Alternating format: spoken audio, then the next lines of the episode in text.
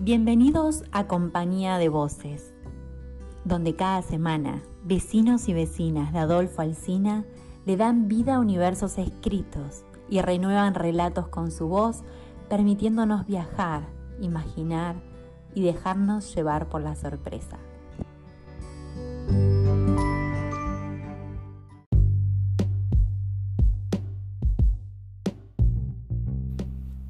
Hoy nos acompaña con su voz Patricia Tagliaferro, de Carué.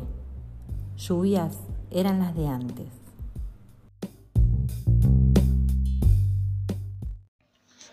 Lluvias eran las de antes, de Gustavo Roldán.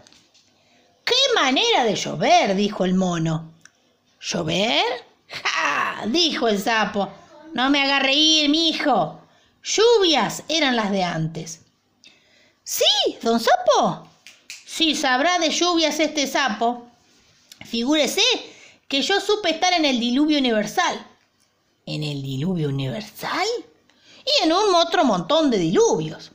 Cuente, don Sapo, ¿cómo eran las lluvias de antes? Los que andaban tristes eran los tigres. Apenas veían una nubecita en el cielo y ya corrían a esconderse.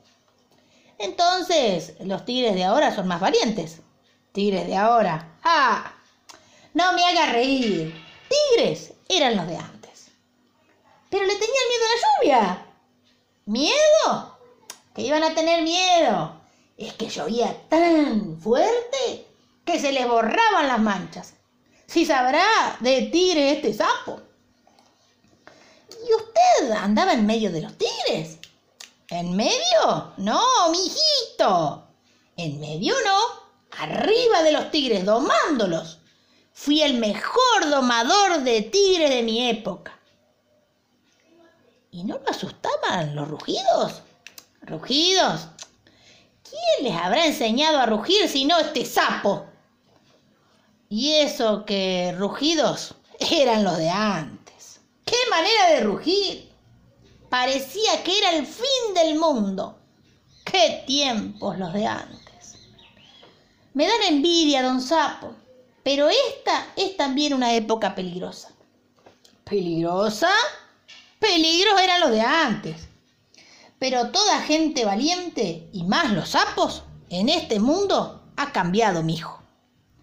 Un ruido de hojas y de ramas quebradas se oyó entre los árboles. Y el sapo, de un salto, se zambulló en la laguna. ¡Eh, don sapo! dijo el mono. No dispare, que es solo un tigre. El sapo asomó los ojos en medio de la laguna y contestó, ¿no le dije que el mundo está cambiando? ¡Sapos! Eran los de antes. Este cuento se encuentra en el libro El monte era una fiesta de Ediciones Coligüe, publicado por primera vez en 1984.